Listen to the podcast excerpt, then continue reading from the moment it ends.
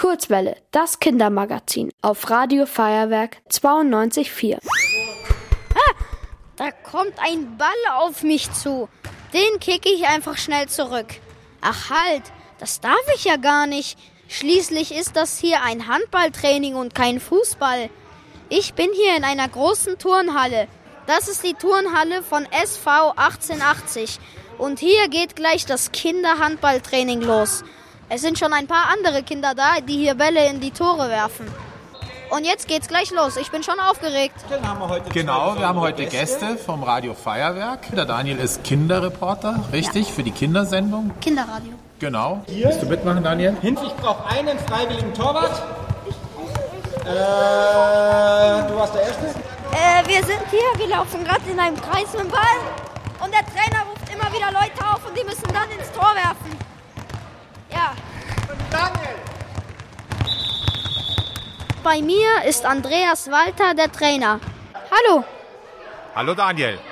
Was ist etwas Tolles an Handball, das es bei anderen Sportarten nicht gibt? Handball ist ganz schnell, ist eine tolle Sportart, wo man immer schnelle, schnelle Situationen hat, unterschiedliche Situationen hat, sich auf die einstellen muss. Und das ist auch wahnsinnig intellektuell. Man, man, muss sich wirklich immer konzentrieren, dass das wirklich funktioniert auch. Ah, habe ich auch schon bemerkt beim Training. In der Schule spielen wir meistens eher Fußball im Sportunterricht. Wieso eigentlich kein Handball?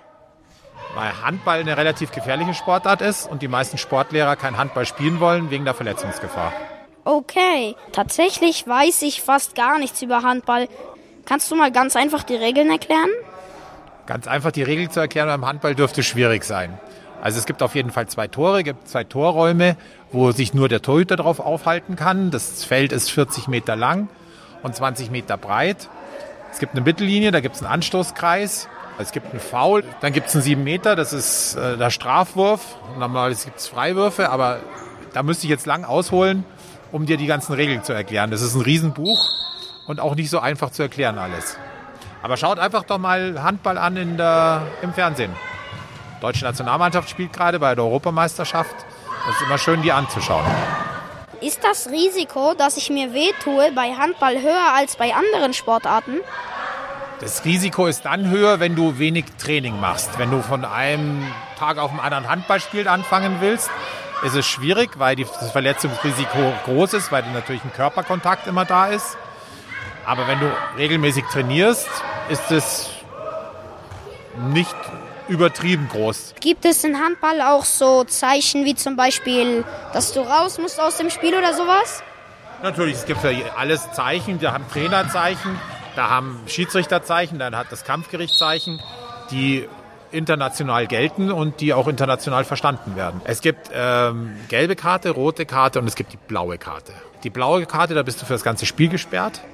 Und es gibt auch einen Bericht im endgültigen Spielbericht.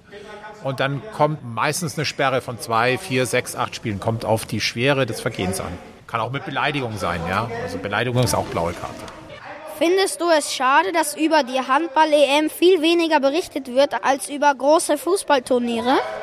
Ja, das ist extrem schade, weil der Handball natürlich ein ganz toller Sport ist, extrem schnell ist und man fiebert da ja auch immer mit, wenn man da vor dem Fernseher sitzt, da ist man 60 Minuten gefangen.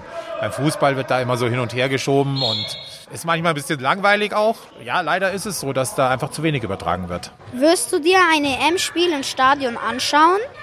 Ja, ich war jetzt zweimal in der Olympiahalle und habe mir ein paar Spiele, jeweils zwei Spiele angeschaut.